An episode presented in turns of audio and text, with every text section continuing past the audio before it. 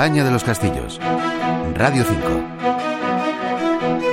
El castillo de Benisili se levanta sobre una peña a más de 700 metros de altura en la Sierra de la Aforada, sobre el Valle de Gallinera, en el norte de Alicante. También se le conoce como Castillo de Alcalá o de Alarraq, porque allí vivió el jefe árabe que luchó en toda esta zona contra Jaime I el Conquistador.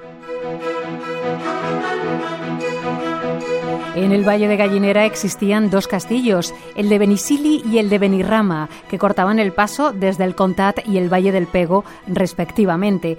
La historia de ambos estuvo unida durante siglos. El castillo de Benisili fue el centro de las revueltas mudéjares que siguieron a la conquista del Reino de Valencia por el rey aragonés Jaime I.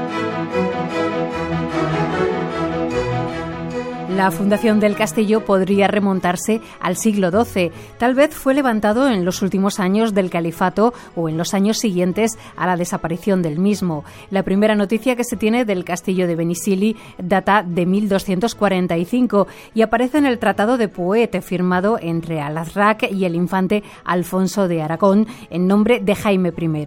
En él se deja al caudillo musulmán este castillo y el de Perpuchen, diez años después, fue el centro de una rebelión mudéjar y el rey de Aragón tomó el castillo.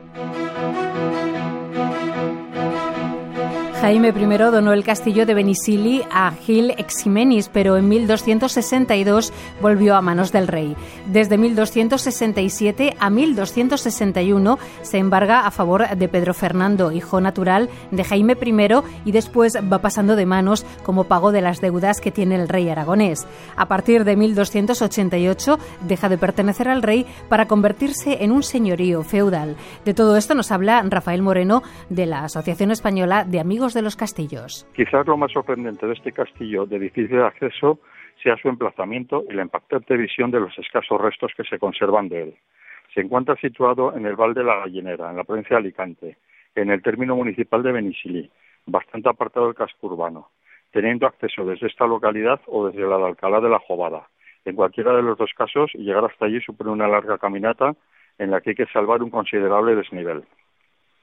El castillo se alza sobre la llamada Peña Grosa, un lugar realmente escarpado y muy hermoso, sobre el que podemos admirar los restos del monumento que se alzan en tres niveles diferentes, existiendo un considerable desnivel entre la parte más elevada y la más baja del mismo.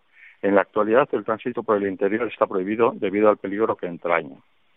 Esta fortaleza también recibe el nombre del castillo de al ya que esta fue la morada del famoso caudillo musulmán que se enfrentó a las tropas de Jaime I. Esta andalusí, cuyo nombre significa el de los ojos azules, vivió durante el siglo XIII y acaudilló varias rebeliones contra los cristianos.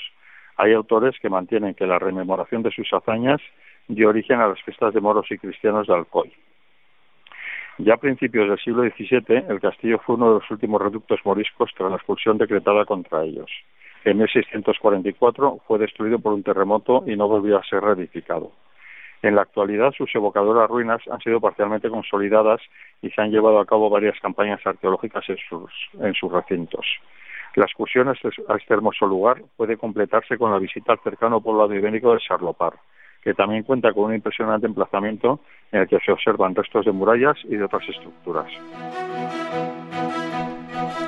La visita al castillo de Benisili, hoy en ruinas, nos permite comprender la grandeza que tuvo en sus tiempos de esplendor, además de poder divisar desde él un paisaje impresionante de toda la val de Gallinera.